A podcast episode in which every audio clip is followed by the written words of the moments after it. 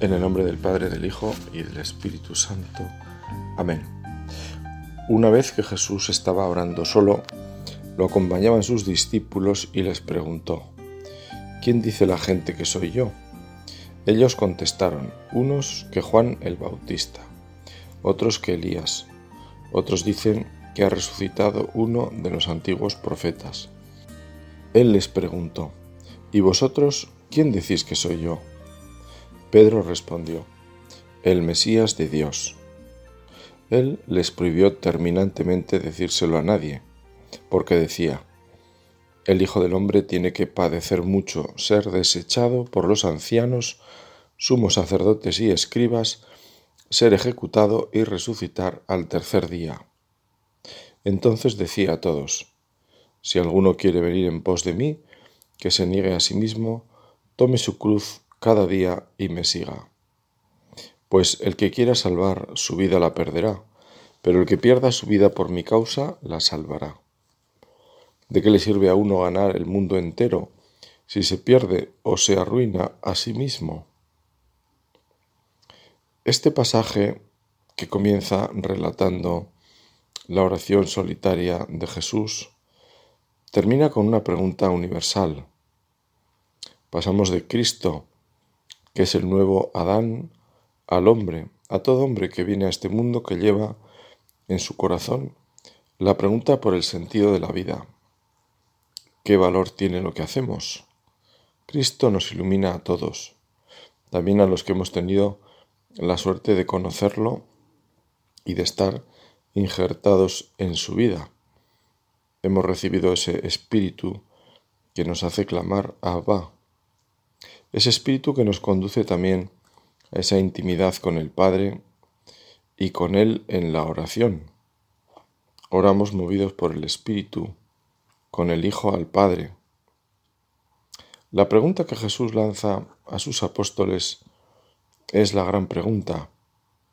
Es la pregunta definitiva, porque si en el misterio del Verbo encarnado se revela, se resuelve el misterio del hombre, tal como afirma la doctrina de la Iglesia, entonces esa es la única pregunta decisiva que cada hombre que viene a este mundo y ha conocido al Mesías debe responder. En esta meditación queremos decir, como Pedro, tú eres el Mesías, el Hijo de Dios vivo. Tú eres el camino, la verdad, la vida. Tal como sabemos, pero queremos afirmarlo por propia experiencia. Queremos poder decir, tú eres mi vida, eres mi camino, eres la verdad de mi existencia. Hoy en esta meditación nos unimos a los apóstoles que fueron invitados por el Maestro con esa pregunta que Jesús les hace, ¿quién dice la gente que soy? Y que se convierte en una pregunta a ellos y a nosotros. ¿Quién soy para ti? Que tiene varios sentidos, pero que el que nos interesa es el que se refiere no tanto al ser de Jesús, Dios y hombre verdadero, sino más bien al lugar que ocupa en nuestra vida. ¿Qué lugar ocupa en nuestro corazón? Una conclusión práctica está en la línea de lo que nosotros somos para los demás. A veces nos lo pueden reprochar cuando nuestro comportamiento ha sido desacertado. Ese ¿quién te crees que eres? lo empleamos cuando queremos hacerle notar a alguien que su comportamiento ha sido incorrecto, sobre todo por haber pasado algún límite, haber invadido algún espacio de nuestra vida también lo empleamos cuando queremos hacer notar que la otra persona no se da cuenta de su propio valor, quizá por haberse sobrevalorado. En definitiva, se nos muestra la relación entre el ser y el hacer. Quien dices que soy es lo mismo que preguntarse por el lugar que ocupa Cristo en nuestro corazón. Y en este sentido, las palabras del Señor son claras quien ame a su padre o a su madre más que a mí, no es digno de mí. Ya sabemos que poner a Cristo en el centro, lo que hace es aumentar nuestro amor a los demás. No hay miedo en amar más a Cristo cada vez. No hay miedo en tenerlo en el corazón por nuestra oración y meditación, por leer la palabra de Dios y guardarla en el corazón. Podemos decir que el tiempo entregado a Dios redimensiona el que dedicamos a los demás, le hace ganar en calidad. Como decía, como dice un viejo proverbio con un hondo sentido cristiano, el que tiene tiempo para Dios tiene tiempo también para los demás. Por eso queremos que seas el centro de nuestro corazón, Señor. Que el camino que llevamos por la vida, la senda de nuestro corazón, la verdad que buscamos sobre lo que hacemos y la vida a la que aspiramos sean la tuya, porque solo tú eres el camino, la verdad y la vida. Ese camino, verdad y vida con mayúsculas, porque también hay otros caminos, otras verdades, otras vidas, igual que hay muchos mensajes y formas de entender las cosas. Pero con el apóstol Pedro te diremos, Señor, tú tienes palabras de vida eterna. ¿Dónde iremos? El núcleo de la pastoral recordaba el, el Papa Benedicto XVI que está en ayudar a hacer una verdadera opción por la vida, a renovar la revelación con Dios como la relación que nos da vida y nos muestra el camino para la vida. Así amar de nuevo a Cristo, que siendo el ser más desconocido al que no llegábamos y que permanecía enigmático, se convirtió en un Dios conocido, un Dios con rostro humano, un Dios que es amor.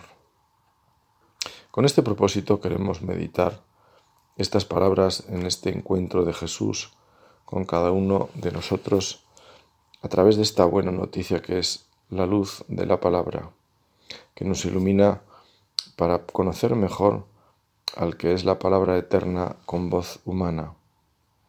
Comentando este pasaje, Benedicto XVI afirmaba que la respuesta de Pedro se escapa del común sentir de la gente. Y eso le gusta a Jesús. Pedro ha respondido bien y hace notar el Papa Emérito que los discípulos son incluidos en el ser y hablar absolutamente único de Jesús con el Padre. Y de este modo se les concede ver al Maestro en lo íntimo de su condición de hijo. Se les concede ver lo que otros no ven.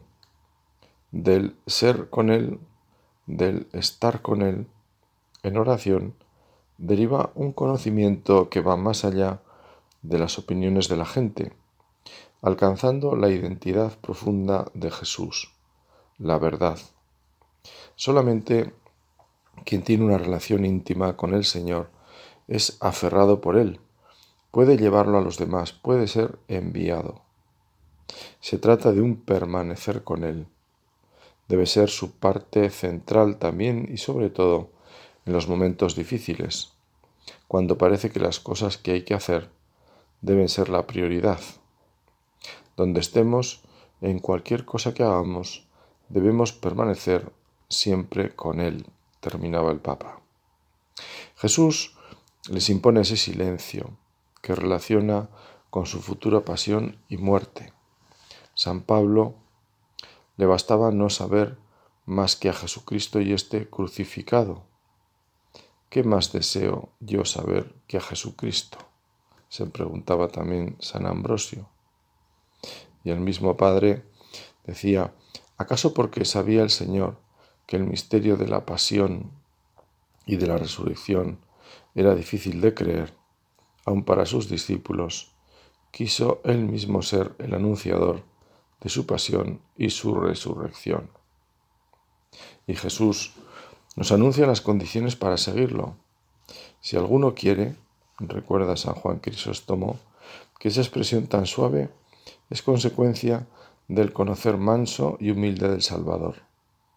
Como es bueno y piadoso el Salvador, no quiso tener ninguno que lo sirviese como obligado, sino por el contrario, quienes lo sirviesen espontáneamente y le agradeciesen el poderlo servir, no obligando ni imponiéndose a nadie, sino persuadiendo y haciendo bien.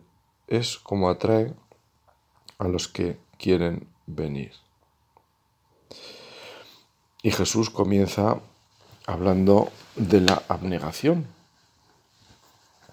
El que quiera seguirme, que se niegue a sí mismo. Hace unos años tuve que preparar un programa de formación cristiana dentro de la pastoral vocacional para jóvenes, adolescentes más bien. Era un material sencillo que pretendía ayudar en el crecimiento de la vida cristiana de un grupo, una treintena más o menos de chicos. Y presenté el programa al señor obispo para que le diera el visto bueno en su caso. Al día siguiente me contestó con algunas correcciones, pero la más significativa fue que me faltaba, me dijo él, un tema nuclear. No aparece la abnegación. Y aprovechó para fundamentar su importancia. Si alguno quiere venir en pos de mí, niéguese a sí mismo. Es lo primero que exige Jesús. A continuación, habla de tomar la cruz, pero sin esa negación parece que la cruz se quedará sin cirineo. Renuncia voluntaria a los propios deseos, afectos o intereses en beneficio de otras personas. Es lo que dice el diccionario sobre la abnegación. Y lo entendemos bien. Abnegarse es perder. La abnegación tiene un motivo que la explica y que normalmente es un bien que se desea conseguir y para lo cual se sacrifican intereses personales. Ese bien puede estar en el orden de lo meramente humano, como puede ser conseguir un triunfo académico, deportivo, artístico, estético, sin embargo, nosotros corremos otra carrera, la de la santidad, siguiendo la imagen del apóstol Pablo, que no consiste tanto en llegar el primero y ser el más bueno, como el fariseo de la parábola, que al ir al templo a rezar agradecía a Dios no ser como los demás, que eran adúlteros, ladrones, rezaban poco, no ofrecían limosnas, y sacrificios. Él, sin embargo, sí. Como bien recordamos, Jesús nos dice que no bajó a su casa justificado. Y sin embargo, el pecador, que no se atrevía ni a levantar la vista, sentado al final del templo, pero arrepentido, fue a casa justificado. Ya se ve que, evidentemente, hacer el bien es bueno, siempre es bueno, pero, como decía Jesús, cuando hagas el bien, no vayas tocando la trompeta, no vayas por las esquinas para que te vean. Al final, la motivación de por qué hacer las cosas, pues les da el valor a las mismas. O las hacemos por amor a Dios, o las hacemos en el fondo por amor a uno mismo. Esa es la carrera en la que estamos, la carrera del amor, el amor con mayúscula. Pero ese amor que, como dice el apóstol San Pablo, es derramado en nuestros corazones por el Espíritu Santo. Y que siendo un don debemos agradecer, porque como todo don es algo regalado, no merecido. Es la carrera, por tanto, de vivir agradecido por los dones de Dios la carrera de la misericordia con el prójimo, porque más paciencia tiene Dios con nosotros, que nos ha perdonado diez mil y nos pide a veces perdonar cien a nuestros hermanos, como en la parábola del administrador. Es también la carrera de la generosidad, en lo más valioso que es el tiempo, con Dios y con los demás. Es la carrera porque Dios se luzca, brille su luz y no la de lucirme yo para que me aplauden y reconozcan. Porque cuando hagamos lo que debíamos hacer, debemos decir como Jesús nos indicó, siervos inútiles somos, hemos hecho lo que debíamos. Tome su cruz de cada día y que me siga. Nos dices, y así queremos hacerlo, con la fuerza que nos das tú mismo que vas con nosotros como el cirineo del Evangelio llevando nuestras cruces. Esas que nos invitas a coger, sabiendo que no nos aplastarán. Tú nos dices que no tengamos miedo, que tú has vencido al mundo y has vencido desde la cruz salvadora, desde la cruz de la obediencia ofrecida, obediente hasta la muerte y muerte de cruz. La cruz de cada día, Señor, sin brillo y sin espectáculo, esa que tiene como espectador solamente al cielo y no es poco, la que tú conoces y en la que me esperas. Solo te pido saber distinguirla como tal y no pensar que es un fastidio o una mala suerte, sino que es un encuentro contigo y con la salvación. Es el cumplimiento del reino hoy, aquí y ahora. Es donde me esperas para que complete lo que falta a tu pasión, como nos dice Pablo, que se alegra de las tribulaciones, es decir, de las cruces de cada día, porque con ellas completa lo que le falta a tu pasión, a tu cruz, que es la única en la que está la salvación.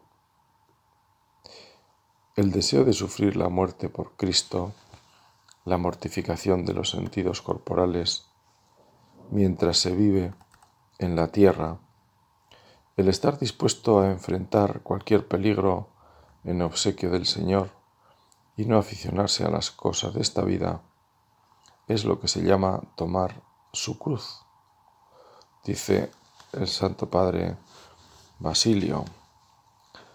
Y sigue, la perfección consiste pues en tener el afecto en la indiferencia, aun de la vida, y en estar dispuesto a sufrir la muerte, no confiando en sus propias fuerzas. La perfección consiste, perdón, la perfección reconoce como fundamento las acciones exteriores, por ejemplo, la renuncia de lo que se posee y de la vanagloria. También la renuncia de las afecciones a las cosas inútiles. La cruz puede llevarse de dos modos, decía San Gregorio, cuando se mortifica el cuerpo por medio de la abstinencia o cuando se apena el alma por medio de la compasión. Y por último, citando ya a los santos padres, Orígenes decía que el que menosprecia las cosas sensibles prefiriendo la verdad, ese es el que coge la cruz. Los santos padres siempre tan clarividentes. Es la luz de la santidad y la sabiduría del Espíritu, como nos recuerda Orígenes el gusto por la verdad. Preferir la verdad a las cosas sensibles es una superación también de eso que está hoy tan de moda, el sentimiento, algo necesario y natural, pero que no puede convertirse en criterio de verdad. Nuestros sentimientos necesitan pasar por la verdad de nuestra inteligencia y por el sosiego de la experiencia. De lo contrario se pueden convertir en tiranos que nos lleven de aquí para allá al aire del egoísmo disfrazado de sensibilidad o buenismo en el peor sentido. El Papa Francisco, en la víspera de la fiesta de San Juan Bautista, comentaba poniendo como criterio esta verdad que es Cristo la propuesta que hemos escuchado en el Evangelio de labios del Maestro. El que quiera salvar su vida la perderá, pero el que pierda su vida por mi causa la salvará. Decía el Papa que hay aquí una síntesis del mensaje de Cristo y está expresado con una parábola muy eficaz que nos permite conocer su modo de hablar casi nos hace percibir su voz. Pero ¿qué significa perder la vida a causa de Jesús? Esto puede realizarse, dice el Papa, de dos modos. Explícitamente confesando la fe o implícitamente defendiendo la verdad. Los mártires son el máximo ejemplo del perder la vida por Cristo. En dos mil años son una multitud inmensa los hombres y las mujeres que sacrificaron la vida por permanecer fieles a Jesucristo y a su Evangelio. Y hoy, en muchas partes del mundo hay muchos, muchos, muchos mártires, más que en los primeros siglos, que dan la vida por Cristo y son conducidos a la muerte por no negar a Jesucristo. Esta es nuestra iglesia. Hoy tenemos más mártires que en los primeros siglos. Pero está también el martirio cotidiano, que no comporta la muerte, pero que también es un perder la vida por Cristo, realizando el propio deber con amor, según la lógica de Jesús, la lógica del don, del sacrificio. Pensemos cuántos padres y madres cada día ponen en práctica su fe, ofreciendo concretamente la propia vida por el bien de la familia. Pensemos en ellos, cuántos sacerdotes, religiosos, religiosas, desempeñan con generosidad su servicio por el reino de Dios. Cuántos jóvenes renuncian a los propios intereses para dedicarse a los niños, a los discapacitados, a los ancianos. También ellos son mártires, mártires cotidianos, mártires de la cotidianidad. Y luego existen muchas personas, cristianos y no cristianos, que pierden la vida propia por la verdad. Cristo dijo, yo soy la verdad. Por lo tanto, quien sirve a la verdad sirve a Cristo. Una de estas personas que dio la vida por la verdad es Juan el Bautista. La solemnidad de su nacimiento se celebra mañana. El Papa hablaba la víspera de esa fiesta. Juan fue elegido por Dios para preparar el camino a Jesús y lo indicó al pueblo de Israel como el Mesías, el Cordero de Dios que quita el pecado del mundo. Juan se consagró totalmente a Dios y a su enviado Jesús. Pero al final, ¿qué sucedió? Murió por causa de la verdad, cuando denunció el adulterio del rey Herodes y Herodías. ¿Cuántas personas pagan caro precio el compromiso por la verdad. ¿Cuántos hombres rectos prefieren ir a contar corriente con tal de no negar la voz de la conciencia, la voz de la verdad? Personas rectas que no tienen miedo de ir a contracorriente. Y nosotros no debemos tener miedo. Entre vosotros hay muchos jóvenes a vosotros jóvenes os digo, no tengáis miedo de ir a contracorriente cuando nos quieren robar la esperanza, cuando nos proponen esos valores que están pervertidos, valores como el alimento en mal estado, y cuando el alimento está en mal estado, nos hace mal. Estos valores nos hacen mal. Debemos ir a contracorriente. Y a vosotros jóvenes que sois los primeros, id a contracorriente y tened este orgullo de ir precisamente a contracorriente. Adelante, sed valientes e id a contracorriente. Y estad orgullosos de hacerlo, decía el Papa. Pues bien, esta palabra que se repite, ir contracorriente, y esta imagen del alimento, porque se dice que somos lo que comemos, pero también se puede decir que somos lo que leemos, que somos lo que vemos, es decir, nuestros ojos de qué se alimentan, nuestros oídos de qué se alimentan. Tenemos que desechar el mal alimento para que no seamos malos, para que intentemos ser buenos. Ya sabemos que nunca como decía el Evangelio, Jesús mismo, ¿no? Nadie hay bueno sino Dios, esto es cierto, pero ya se entiende lo que nos quiere decir el Papa, la bondad del Espíritu al alimentarnos de los bienes del Espíritu.